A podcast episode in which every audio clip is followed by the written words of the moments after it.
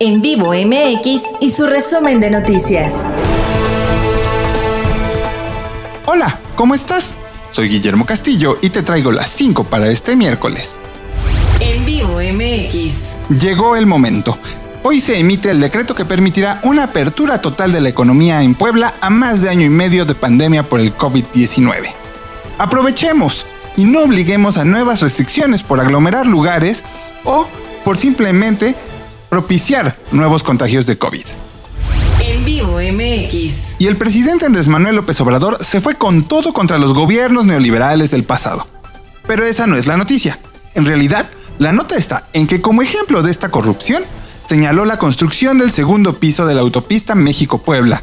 Sí, esa que hicieron entre Enrique Peña Nieto, Rafael Moreno Valle y OHL a cambio de una concesión para esta empresa por más de 30 años.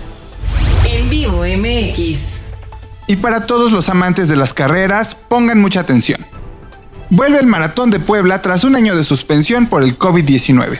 La fecha está marcada para el 7 de noviembre y será presencial para los 21 y 42 kilómetros de distancia.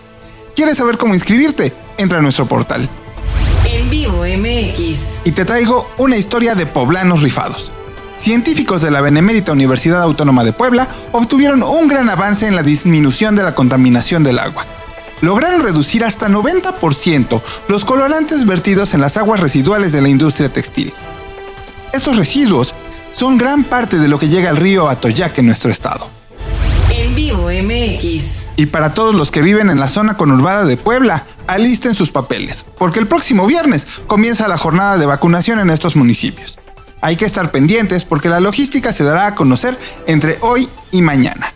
El hecho es que sí se va a vacunar en estos municipios y que empiezan con primeras dosis desde 18 años. Con esto llegamos al final de nuestro resumen de noticias. Te invito a suscribirte para que no te pierdas ninguno de nuestros episodios.